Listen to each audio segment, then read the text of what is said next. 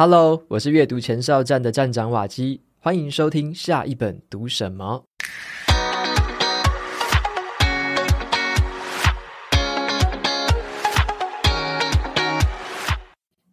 今天我要跟大家分享的这本书叫做《冰山对话》，那这是教我们怎么样去深度沟通的一本书。背后的理论基础啊，是心理学家萨提尔曾经提出的冰山理论。那萨提尔对话也是在台湾非常受欢迎的一种沟通模式哦，帮助许多人在工作啊、家庭，甚至是跟自己的自我对话里面，会起到很大很大的帮助。那今天我就特别邀请到这本书的作者李崇义老师来跟大家聊聊看，分享一下他对于这个萨提尔对还有冰山理论的这个宝贵经验。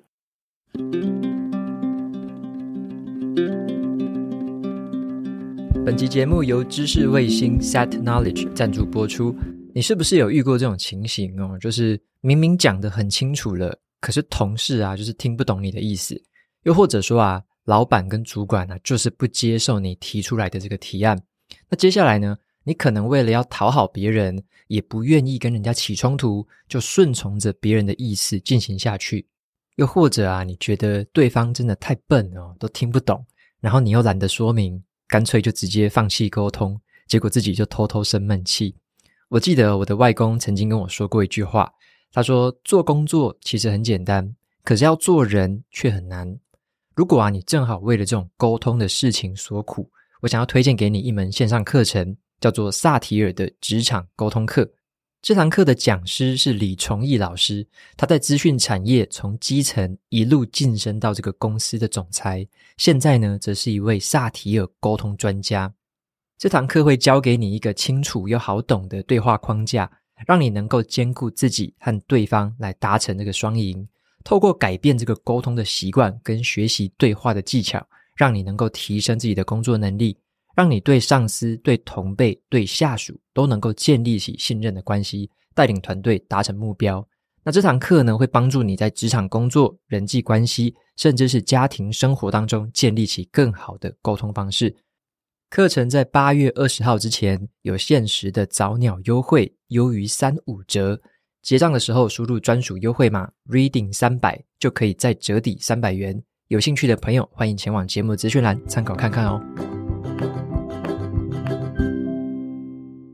那这次接受访谈的李崇义老师已经在线上了，先请老师跟我们听众朋友们打声招呼。Hello，瓦基好，Hello，线上的朋友们，大家好，我是李崇义，非常开心可以邀请到崇义老师哦。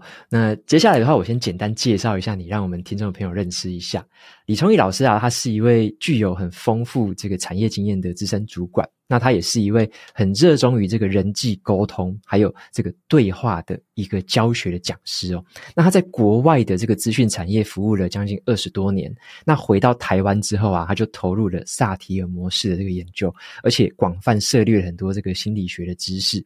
他也经常去受邀到各地的企业啊和机关啊去演讲，那举办过很多的工作坊。很多学员都给他大量的好评，所以首先我想要先从老师的个人故事来切入，就是你过去在这个资讯产业一路做到高阶主管，然后在国外啊，像是你有在北京啊、温哥华，甚至是美国的矽谷这些地方工作过，但是后来怎么会在就是看起来好像是事业发展的正好的这个中年的这个时期，选择要转职，然后回到台湾来研究这个萨提尔模式，后来更进行这方面的推广，这个中间是发生了什么样的转折啊？我猜这个题目应该瓦基很熟悉才对，对吗？因为瓦基自己本身也是经历了这一段，就是从原本的那个科技业，然后转职到现在自己在这个经营媒体，然后介绍很多的书。我相信很多人或许会有类似的经验，就是。尤其是我最近到各个不同的这个机构去，公司里头去演讲或做工作坊的时候，我发现有一些大概在四十几岁的人都会跑来问我类似的问题：为什么老师你在这个接近中年的时候你就转职了？那当时你的心境是什么？其实我说这些这个我的经验，我不知道对于伙伴们、对于这个朋友们有多大的帮助。因为老实说，每个人的经验不太一样。就像瓦基转职的时候，可能正值这个年轻力盛的时候，大概才三十岁前后这样子。那我转职的时候，我已经是四十几岁了，所以可能在年纪上有一点不同的差异。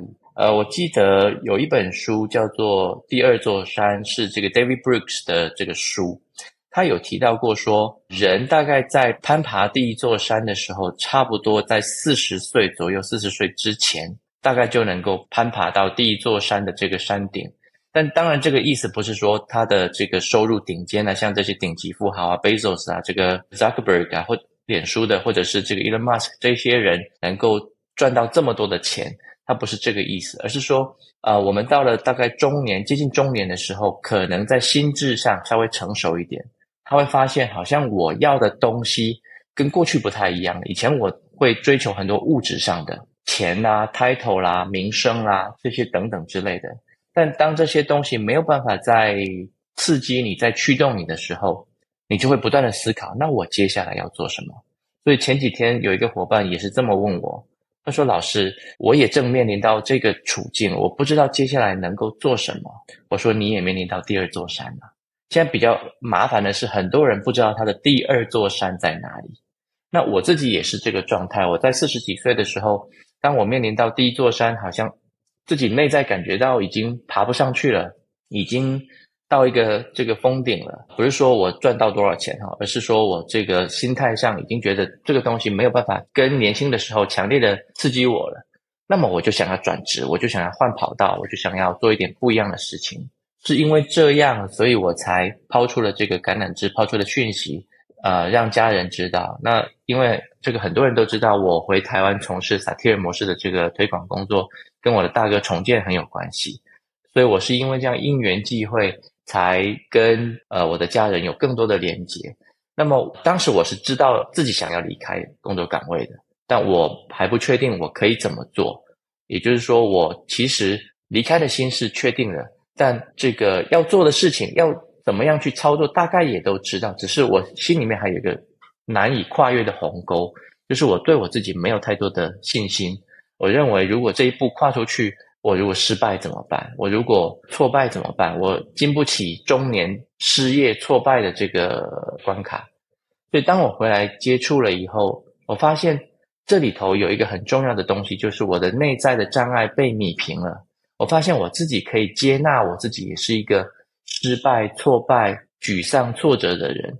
当我可以这样子去靠近自己的时候，我就发现，咦，第二座山要登爬，好像也没有这么的困难了。因为我的内在的障碍都没有了，我剩下要做的就是，我就尽量去爬就是了，我就尽量去爬不上去就跌下来，我再试一次就是了。我第二次爬，第三次爬，第四次爬，不断的跌下来就是了。我都能够接纳自己会掉下来，那就没有什么障碍了，我就能够继续在第二座山上悠游自得。大概的心境是这样。所以老师，我请教一下，就是像你有提到的是，当你遇到这个障碍的时候啊，你是刚好也算是一个因缘际会吧，就是你刚好接触到萨提尔，刚好你的家人也是有在做这方面的这个研究跟推广，那所以你是刚好接触到，透过这个萨提尔模式来去看到自己的更内在嘛，就是真的是透过这样的一个转折，才可以克服那一关，对不对？否则的话，可能原本就会。卡在一种像我自己以前会卡在说，好像过去的成就很难放下，好像别人的眼光会很在乎，会很怕说，诶，如果自己做失败了，可能亲友啊会不会笑我啊？嗯，还是会不会家人可能就是酸我，或者说，诶，给我这个落井下石？嗯，是不是因为有一个不同的方式去看到了你的内心或你的内在的想法，才让你可以算是跨出这一步，对不对？呃，没有错哈，因为这个我们很多的时候，因为外在的教育啦、学校的这个体制啦，或者是说社会的给我们的观点、观念、家庭的教育，都告诉我们一件事情：你要不断的追求卓越、追求成功，你不能够跌下来，你不能够失败。那无形当中，他们的观点也会形成是我对我自己的观点，所以变成是我好像失败了，亲戚朋友就笑我。啊，你本来干一个这个这么高阶的主管，现在你看吧，你还不是就一个月就跟上班族一样没领多少钱吧？那还不是沦落到这种地步？但是这是外界的眼光哈。现在比较关键的是，我怎么看待我自己？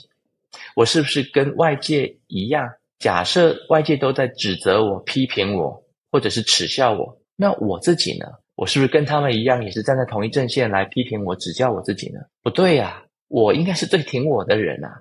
怎么会是连我都在批评我自己呢？那如果是我可以靠近各式各样的自己，我们就说每个人都有这个渴望被爱、渴望被连接。那么我对我自己有爱吗？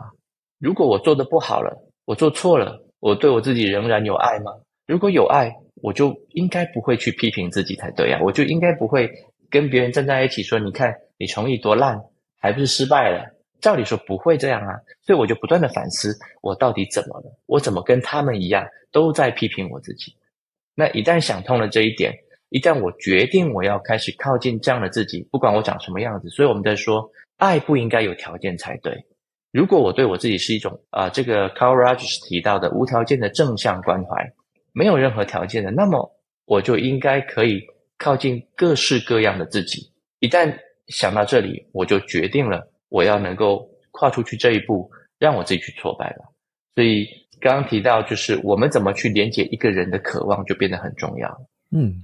可是我我看觉得你刚刚讲这个，就是跟你的书名有一个很强的一个画面感，就是像你有说到，有一些是别人看到的，有一些是别人不知道的。是，那你的书名就写冰山对话，那个冰山就很像是像我们都知道说，冰山浮在那个海面上嘛，只有露出一小块，那冰山底下是非常大的一块。那我看你书里面的一个譬喻是说，冰山底下的就比较像我们的情绪啊、渴望啊跟感受，那冰山表面的那一些比较像是外在看到的事件啊，或者是一些外显的行为。嗯，那我想要请教一下，就是如果我们用这种冰山对话的这种算算是这种框架或这种角度来去跟别人对话，甚至跟自己对话的话，跟我们传统表面上那种对话，它有什么样的差别啊？嗯，过去的沟通的这个理念或者是原则，大部分都是在做一件事情，那就是解决问题。就是我看到一个问题，我要用什么说话的技巧去克服它，然后绕过它，或者是压制它，去说服别人，去解决问题。那这个我们辩论常做啊，对吗？看谁辩得好，辩方得几分，这个反方得几分，那哪一方得的多，哪一方就赢。但是你知道，生活上不是这样的，没有一个判官说。谁变得好，谁就拿到这个东西，或者是谁能够得到的更多。我们在工作上没有，我们在家庭里没有，我们在伴侣关系里头没有这样。那怎么样才能够驱动一个人往前进呢？说到冰山理论，很多人大概如果听过萨提尔模式，可能就听过这个冰山理论。那冰山是这个 Virginia Satir 这个家族治疗的先驱，他对于一个人的隐喻。那他把冰山拿来做一个譬喻。就是，如果人我们只看到一个人的外在行为，他的事件，你就去评断一个人。好比说，我现在听到这个某些人说谁谁谁怎么了怎么了，那么我就去批判他，呃，我就对他有很多的这个主观的评论。但其实我们还不够理解这个人呢，他的内在发生了什么事，我们都不知道。你看冰山露出水面的大概也不过就十分之一到九分之一这么大小而已，所以很多人说冰山的一角。Tip of the iceberg，才一脚，你就要去评断一个人，那是不是有点不太公允？最近前一阵子不是一个很红的新闻，就是有一个不幸的船难，就是探勘铁达尼号的这个潜水艇，不是在下面五个人丧生了吗？对，那大家知道铁达尼号这个事件，就是啊、呃，很多人看过这个电影哈。当这个船员看到远方有一座冰山正朝着我们前进而来的时候，大喊着：“前面有冰山！”那么其实就已经来不及了，因为这么远看到一个人的冰山，实际上它的下头是更庞大的区块。嗯，如果人是这样的话，我们只看到一个人，我们就来评论他，那么我们是不是忽略了他更大的这一块呢？所以有没有办法能够去潜到这个水平面下头去看待一个人发生了什么事？那冰山的下头有很多个层次，包含了刚刚瓦基宁提到的感受、感受的感受、观点、期待。还有就是渴望跟自我的部分，所以这每一个区块，我们都能够下去探索一下，你的感觉是什么，你的看法是什么？那你对于人，你对事有什么期待？还有你最终想要得到的是什么？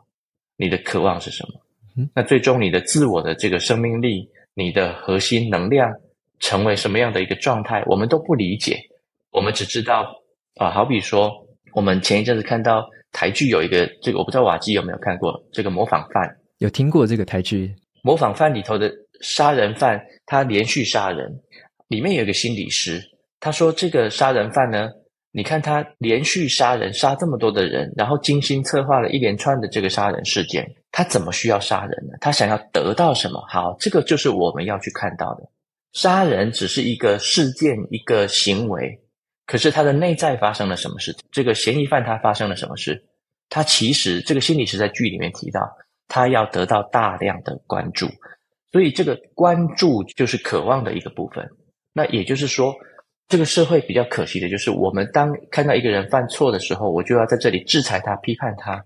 可是我们忽略了，其实他是要被关注的。那如果一个孩子或者是一个同事，他需要被关注，我们能透过语言、透过行为去靠近这样的人吗？去关注他吗？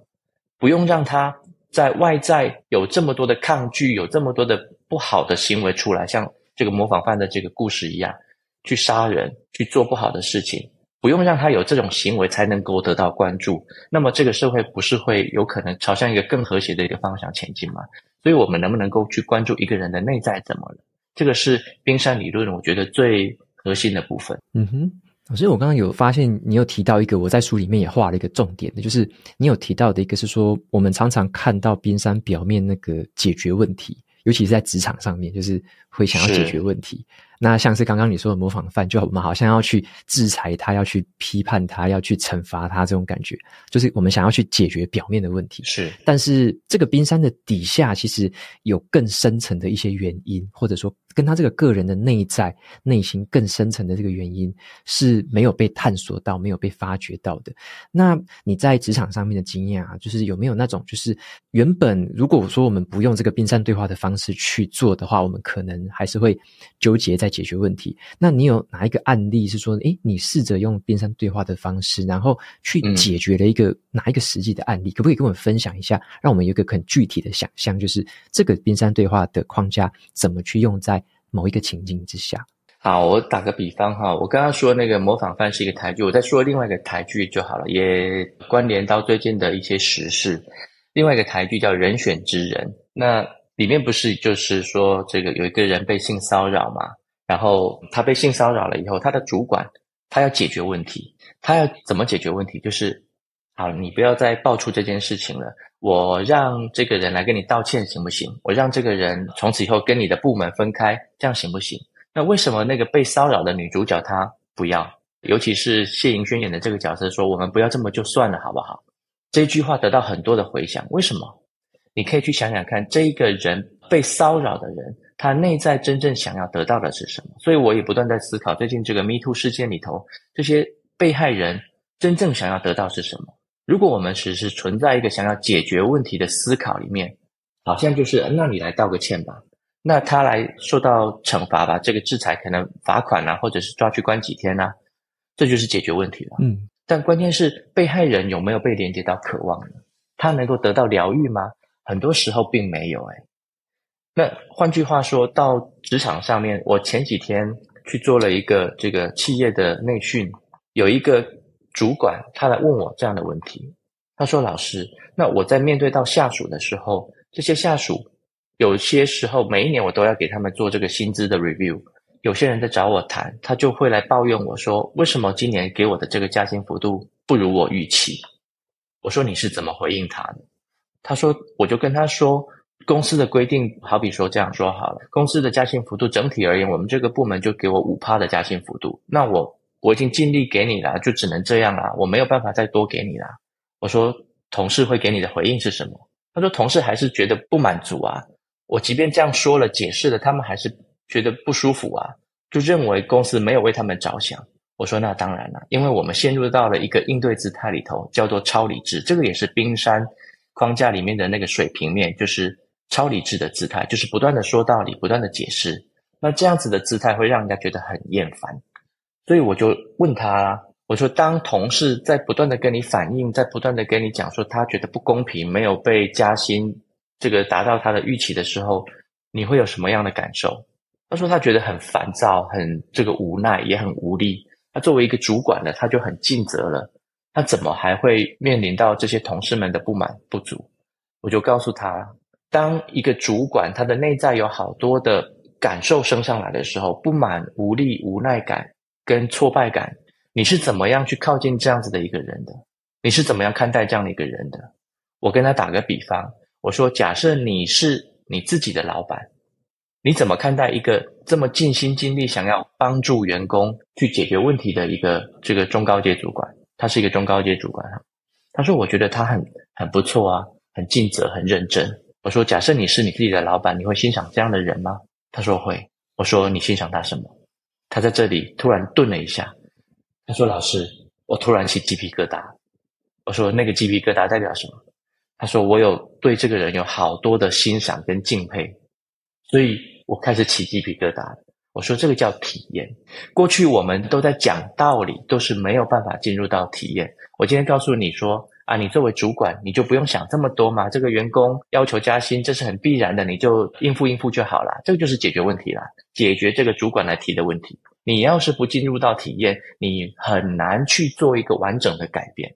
所以在课堂里。”不管今天我们是透过书本，或者是透过这个线上录制的课程，或者是透过实体的工作坊，我们都在做一件事情：能不能够把这个东西跳脱讲道理的框架，跳脱解决问题的框架，而是进到体验里，你去感受到啊，原来我是一个这么值得被尊敬、敬佩的人。我即便这么的努力，我还是没有办法达成目标，我仍然是一个很棒的一个主管。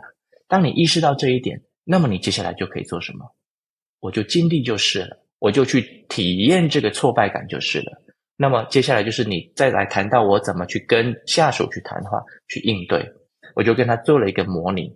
我说，当我意识到我可以靠近这样的自己的时候，我就有好多的能量，我就有好多的力量，我就愿意跟员工去谈，我也愿意跟员工说，我可以理解你的这个感受。那么。虽然我们公司是有规定要加五趴的这个薪资，有一个天花板在，可是我愿意帮你去跟老板去争取、去要求，但我不能保证我是不是能够达到你的目标，我就愿意去帮你做。那么，即便我跟老板争取了以后，我仍然达不到这个目标，我会回来告诉你：哎呀，瓦基，我知道你前几天跟我谈的这件事情，我也去争取了，但是公司老板确实说不行。我这么回应你，你会不会很很沮丧啊？我就问。那天的那个主管，他说，他这样听起来好多了，嗯、因为他知道，对，老板有尽力为我努力了，那就是我们说的，我想要靠近员工这样的一个人嘛。如果我连员工都靠近不了，我一直给你讲道理，我要你解决你的问题，解决不了问题的。就像是我们刚刚说那个人选之人里头，我要解决你的问题，那我就叫他来给你道个歉，我就处罚他，把他扣他薪水三天，这就解决问题了。可是你仍然不觉得被满足啊？因为你没有被连接渴望，所以我们要做的是，我怎么连接一个人的渴望，那才是重点。我觉得这个你的这个分享让我有一个很深的感触，就是说，像我之前在制造业，是。制造业最讲求的就是叫 SOP，那我就会 联想到说，有时候我们反映一些状况，有时候我们在沟通一些事情。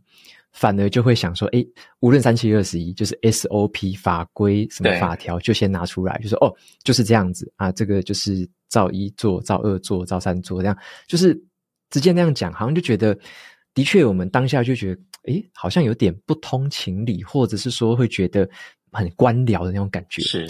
那透过老师你这个分析，我就会去哦理解到说，原来。我们如果都是以那种可能效率优先，可能哈生产公司至上之类，嗯、我们都以这些外显的数字或绩效为主导向的时候，好像就会很在乎那一个效率最高的、最明确的、有白纸黑字的东西，就想说就只照这个做。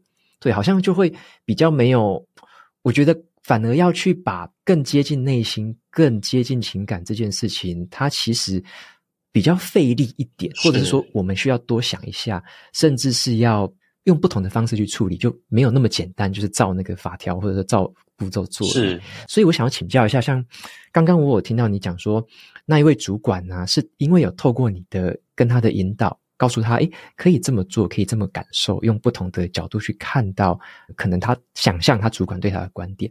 那有没有什么样这种第一步要去跟自己连接，或者说去感受到这样自己情绪的一个小诀窍，或者说有没有什么好的一个步骤，我们可以就是诶记下这个步骤，嗯，下一次如果我们遇到这种比较难解的问题，我们可以透过这个步骤，就先来把这第一步它跨出去，先看见自己。是，其实，在职场里头啊，呃，不论你是这个主管，或者是你甚至是经营者，呃，我记得有另外一本书叫做《这个企业初心》，是这个前 Best Buy 的这个执行长他写的书。那在经营企业也是一样，你要怎么去连接这些员工的渴望？我觉得也是一个重点。否则，很多人都会认为我做的工作没有什么意义啊。比如说，我是它里面有提到一个小案例，就是西方的世界有一个小故事。当有一个人经过工人问他说：“你在做什么？”这个工人 A 说：“我就在砌砖头，就很无聊的工作。”那他问工人 B，工人 B 说：“我正在盖大教堂。”所以盖大教堂是一个人的渴望的一个象征，也就是说，我有更高的价值感，价值感也在冰山的渴望层次里头，让他能够感觉到我其实在做更大一个事件，更有价值的事情。那么我就会更积极努力的去朝这个方向前进。那可是你要连接别人之前。所以刚刚瓦基提到，如果我们想要去连接别人的渴望，这里头有一个最大的关键，就是我能不能够清楚地看见自己的冰山是什么样子。如果我连自己的冰山都不明白、不清楚，我就想要进到别人的冰山里头，试图去同理他，去连接他的渴望，那这件事情基本上就相当的困难了。所以曾经有一个妈妈在我新书发表会的时候，她来问我一个问题。她说：“老师，我看了你的书，还有我看了好多心理学的书，很多的这个心理学家都说我们要有同理心，要有同理心。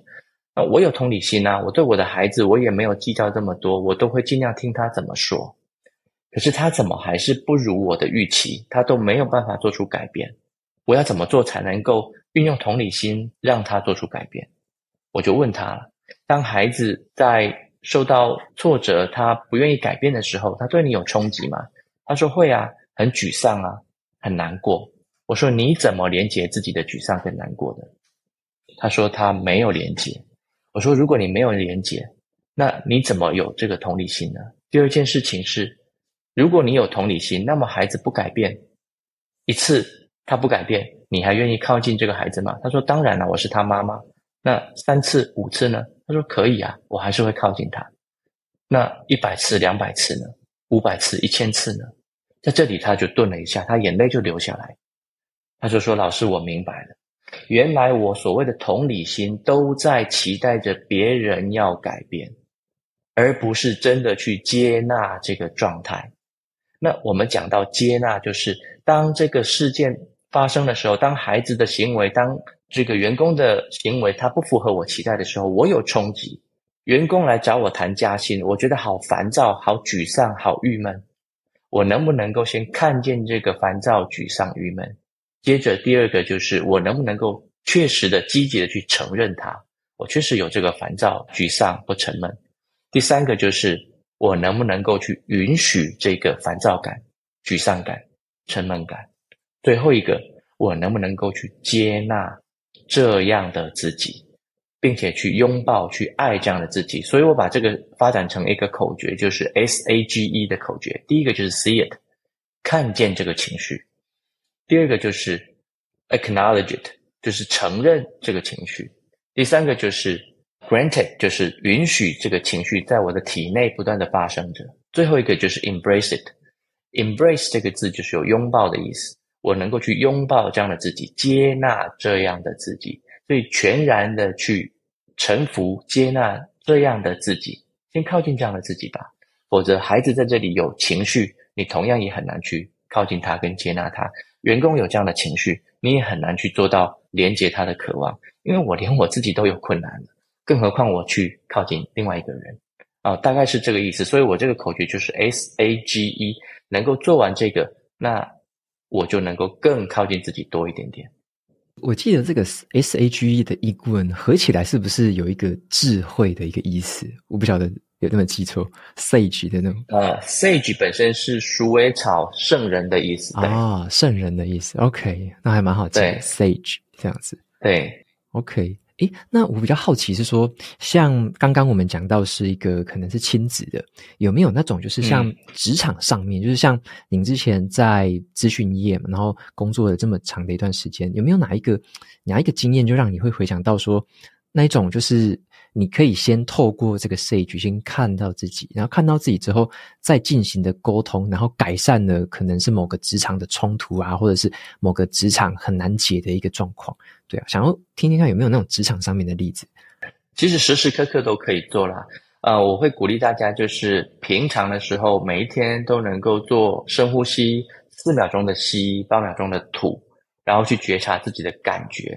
时时刻刻你都可以做这个 Sage，看见我自己的情绪是什么。比如说早晨塞车的时候，我堵在这个十字路口，那么我就能够透过一个深呼吸，觉察当下我的感受是什么，然后看见、承认、允许跟接纳这个感受。那其实我刚刚说那个员工加薪，其实我在书里面也有提到一个员工加薪的例子，也是一样的。当一个员工来跟你争取，或者是一个客户来跟你抱怨的时候，别这么急着要去回应对方，因为我这么急着要回应对方，很有可能表示我的内在有好多的情绪在这里翻腾，没有办法靠近。像是我经常也举一个例子，前一阵子疫情在发生的时候，超商有一个店员就很不幸的遇刺身亡。因为他想要去规劝那个进来超商的人说，你要戴好口罩，但那个人他不愿意戴口罩，他就可能就大声的斥责或不断的说道理，那个人可能就情绪一来就情急之下就把这个超商店员给伤了，最后这个不幸就身亡。那我今天甚至看到一个影片，就是有一个车祸的现场，有人就是在吵架的时候就立马就要拿起棍棒来。我不知道他们车上怎么会有这么多的棍棒啊，就立马就要拿起棍棒来跟对方干架。那我们要去看一件事情，就是当这个刺激来的时候，我们是不是很快的就在回应？所以那个二十世纪初有一个很伟大的精神治疗大师叫做 Victor Frankl，他就说过，在刺激与回应之间应当留有空间。我们有留有空间吗？还是我们很快的就要应对？当员工来跟你说要加薪的时候，你就很快的要说，那没办法啊，公司就这样啊。当有人进超商不戴口罩的时候，你就跟他说，规定政府规定要戴口罩，你干嘛不戴口罩呢？我就要来解决问题，这个都是惯性。我能不能够先回应自己？那回应了自己以后，再去回应外在，不要这么快的应对。那在职场上，客户来跟你谈话。员工来找你谈话，或者是甚至老板来找你谈话，都一样的。这个例子有很多了，我就不个别去举了。所以我只要告诉各位说，如果你可以在每一个当下练习，让自己有一些空间感，有一些留白哦，我在书里面写留白，别把这些空隙填得这么满，那么你就可能可以跳脱原本的这个惯性，不会一下子就爆冲。嗯哼。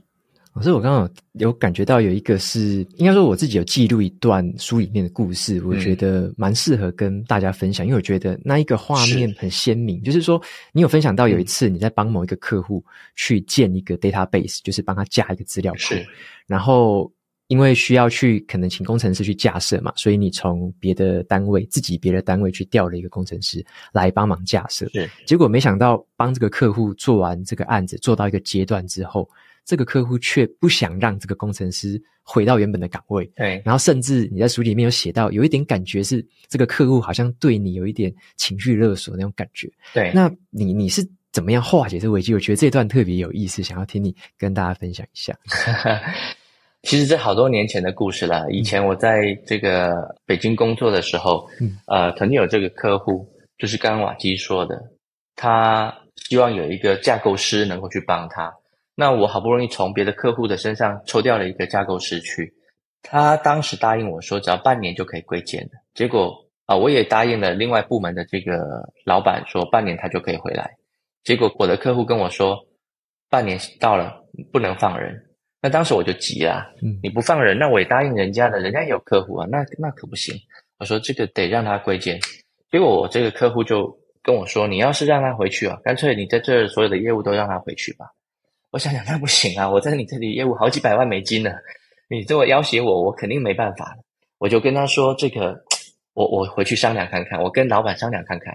但怎么商量都没办法。这个就是我刚刚说的，我还是要能够踩住我的界限，因为我不踩住这个界限，我没有办法去在这个商场上立足。这也是很多职场人会遇到的课题，就是我能不能够好好的踩住界限，又不伤害对方。”所以当时我跟这个我的客户说，其实我第一件事情是我没有在这上面跟他据理力争哈。我经常讲，别急着画这个界限出来。就像刚刚超商的店员，当你意识到不对劲的时候，别一直要在这上面踩规则、划界限，你只会弄得两败俱伤。所以我当时跟这个客户坦诚说，这件事情其实搞得我搞得我也两面不是人，我也很为难。我说我也知道客户你的为难是什么，因为现在就要把你抽调出来，你可能这个专案也会遇到一些困难。对，我也知道你遇到什么困难，但现在让我更头疼的是。我已经答应别人了，我没有办法不让他归建。呃，我只能，我只能跟你说，我很坦诚的告诉他，如果我没有把这个事儿干成，可能我也准备被人家 fire 掉，我也准备下岗，以大陆的用语。那我也必须告诉你，我还是需要让他能够归建。但是在这个时候，我仍然去搬一个台阶让他下来。我告诉他，我知道你也很为难。因为人一走了，你必须要重新再来这个调配。但我愿意去在这个事情上也帮助你，我再去找另外一个好的架构师来，然后我也不收你的钱，让你能够度过这段时期。我在当下我是给他坦诚了我的脆弱的，我跟他说这件事情我很为难，我也很苦恼，我也没有办法做得很好。这件事情是我遇到了难关，那你的困难我也能够理解，但我的界限在这里，我必须要告诉你。我需要很困难的去执行这个界限，这个叫温柔而坚定的去踩这个界限。嗯，所以你要够温柔，要但是要记得一件事情，你也必须要让客户能够有台阶下，不是说我今天踩了这个界限以后，你就站在高处看着它跌下来，不是这样的。我们在讲一致性的应对，必须要有三个区块：自我、他人跟情境。情境就是我跟这个客户的关系，我要不要在乎？我在乎这个情景，我能不能够表达自己，这就是界限了。我的表达自己就是我需要把这个工程师撤回来，这是表达自己；还有表达我的内在的感受，我也很苦恼，我也很挫折，这是表达自己。第三个就是我要时时刻刻的关照别人。我做这件事情，我知道你也很困难，我也觉得很抱歉，但是我必须要这么做。我这样做，你仍然会觉得困扰，对吗？我不断的去关照你。让他有台阶下来，这就是三位一体。所以当我这么做了以后，他就知道我已经努力了，我也认可他的这个工作了。这个也是连接他的内在渴望。我认可作为客户你的不容易，所以连接了他的渴望以后，他就比较容易的跟我去在这件事情上去讨论。他最后答应我了，让工程师撤回去，然后让另外一个新的人来做交接。啊，他甚至更好的说，钱都不用我们付，他会负担啊，所以这个是一个非常好的一个双赢的一个结果。所以我在这里说，如果你能够先懂得去靠近一个人的内在的话，不是一直要去硬要去踩规则、踩界限、讲规则、踩界限，那么你就很有可能跟你的客户是站在一起的，站在他旁边，然后我们共同去看待这个问题，我们可以怎么解决？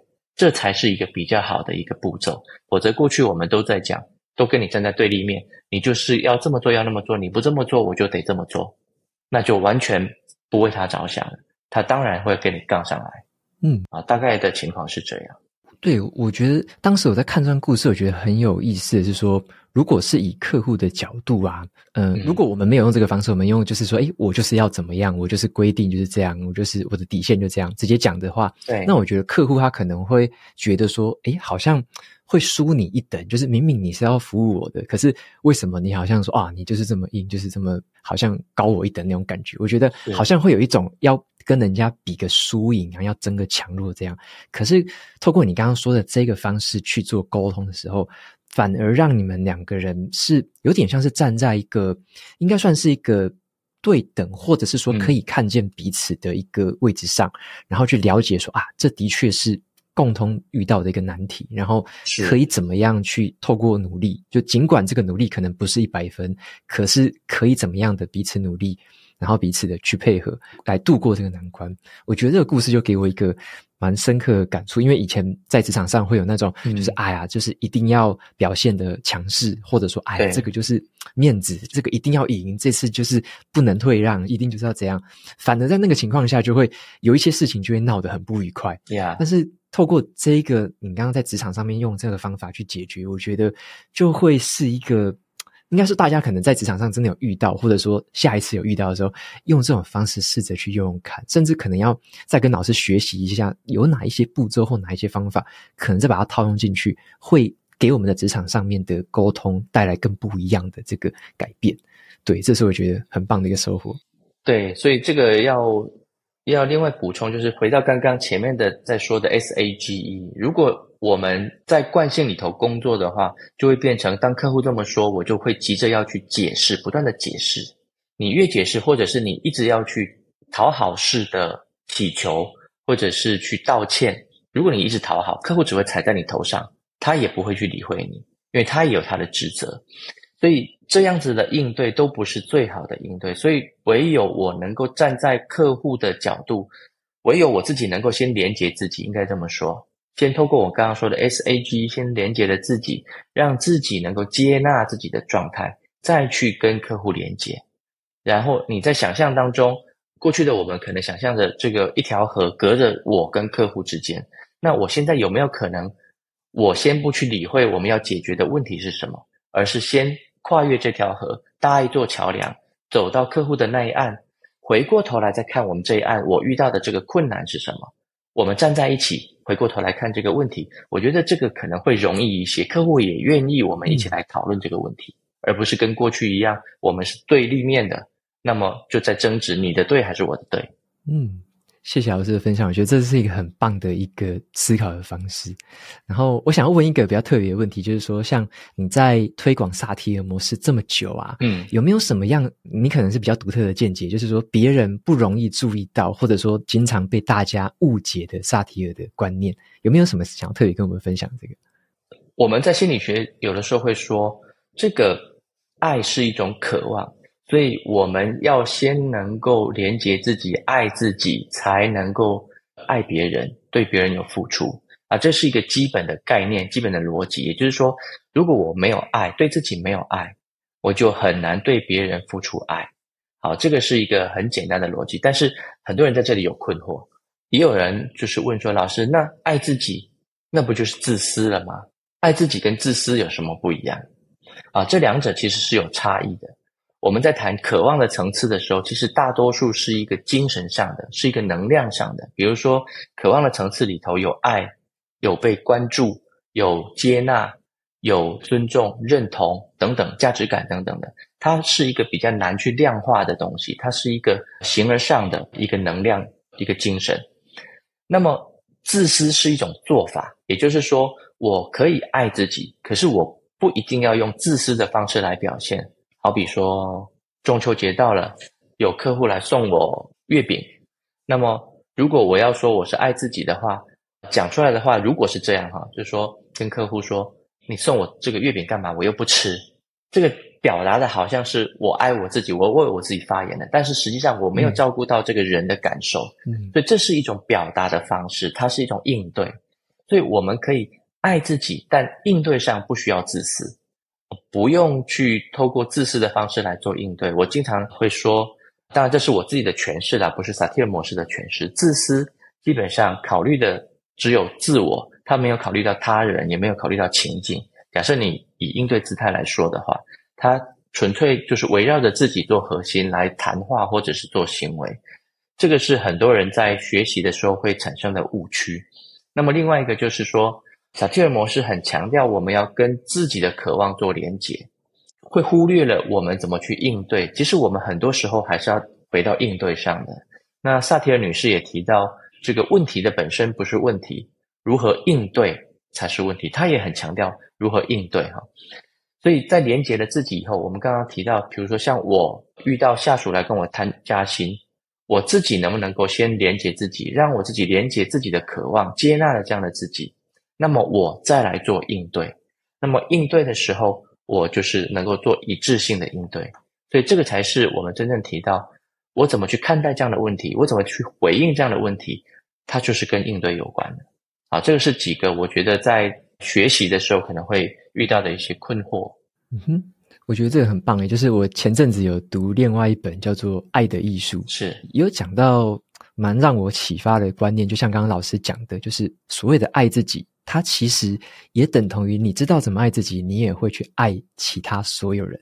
就并不是说我爱自己，就是我不 care 不在乎所有人，而是反而刚好相反，反而是你因为爱自己，所以你也会爱所有人。嗯，我觉得那个观念真的让我很启发。加上老师刚刚你帮我们特别厘清的这个大家常见的误解，嗯，我觉得这是一个更值得我们去仔细思考，或者说它真的是我们可能。常常会搞错或者说用错的地方是。那我有看到老师最近你要推出一个线上课程啊，然后是叫做萨提尔的职场沟通，嗯，然后我看内容是它是专门就是要为了这个职场的环境去量身定做的，看课纲啊都是这方面。嗯，那我想要请老师你特别介绍一下，就是说这个线上课程的呈现方式啊，它跟书本的内容有什么样比较具体的差别？我们可以从这个线上课程获得什么样其他特别的收获吗？嗯。呃，其实书本来就是比较平面的，纸本的可能就是让大家有一个逻辑，有一个脉络可以去遵循。那线上课程有一个很大的好处，当然就是反复的可以去观看。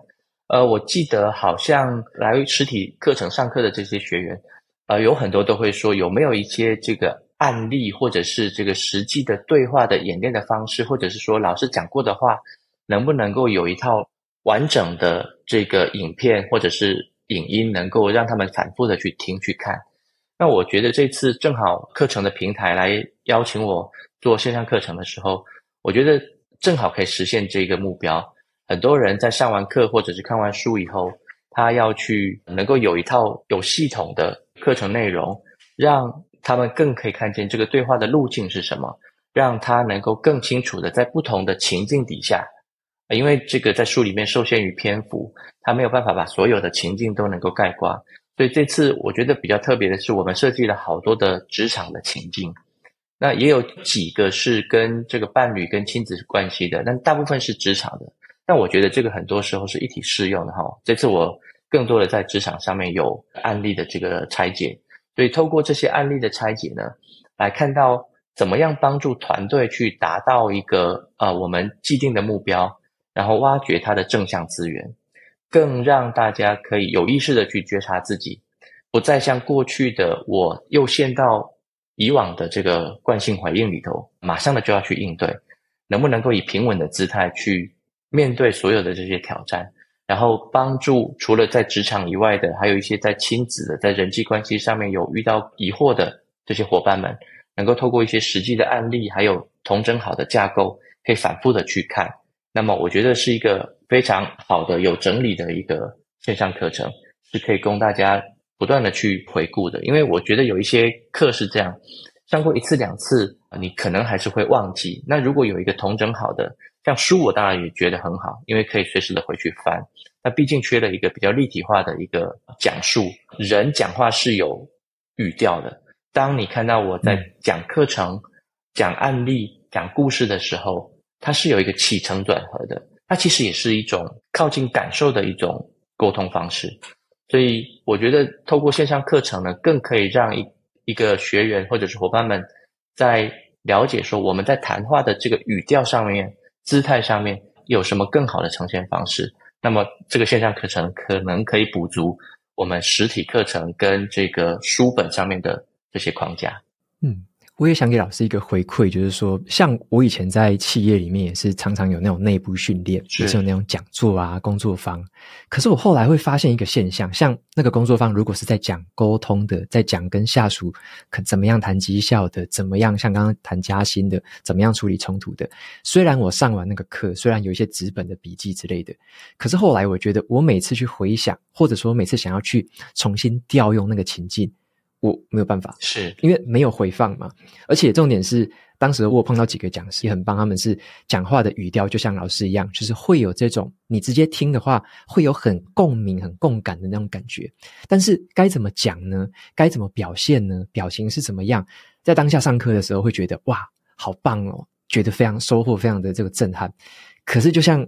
就是像现在这样，如果没有线上课程，如果没有这个重播，其实我完全回想不起来，是哇，该怎么做？那个印象就很小很小，然后一直淡忘，一直淡忘。嗯，但是就像老师你在台湾有开很多工作坊，然后有很多实际的这个讲座，跟直接的带学生这样的咨询的训练，透过这种东西，我觉得反而是，假如说，诶，即使是有上过你线下的课程的同学，反而线上课程对他们来说，我觉得那个收获会更多。他们已经有上过，他重复的收看你某一个段落、某一个篇章、某一个情境，我觉得那个会带给自己更深刻的感受。所以这个也是我之所以现在我也上很多很多线上课程，我觉得透过线上课程给我。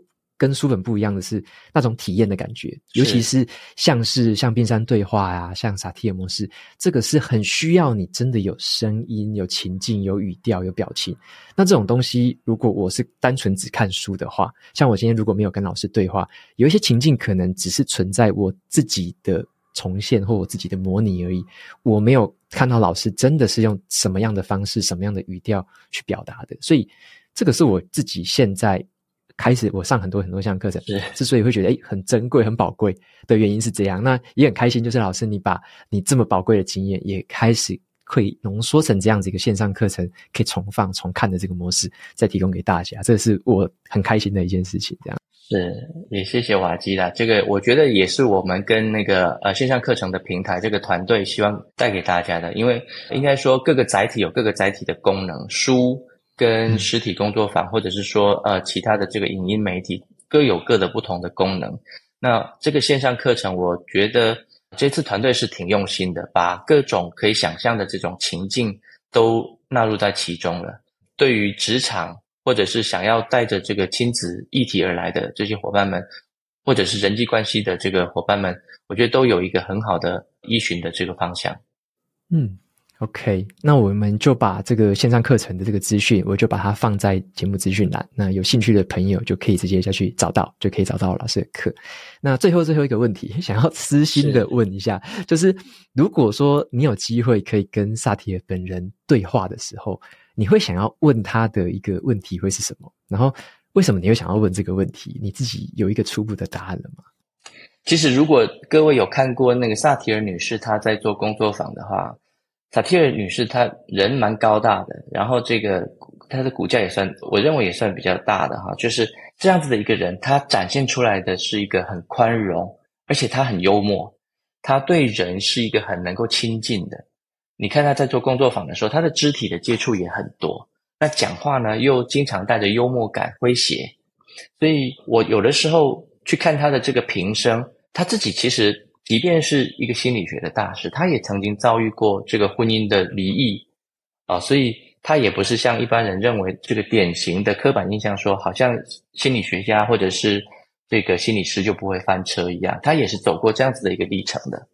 那如果我看到他呀，我大概只有敬仰之意啦，我可能也只能问他说，他是怎么走过来的？他是怎么办到的？嗯，他怎么有可能去设计出这么多的工具？尤其是你看他的。这些在操作的时候，他怎么做出这个家庭雕塑的？在这个现场，让大家能够进入到那个情境当中，他怎么去透过这些工具？他怎么发想这些工具的？因为我认为做一个文字创作也好，或者是做一个对话的一个讲师也好，或者是做一个心理师或者是工作坊的带领者，他需要有一个高度的创意融入在这里头，因为他需要很快的临场反应。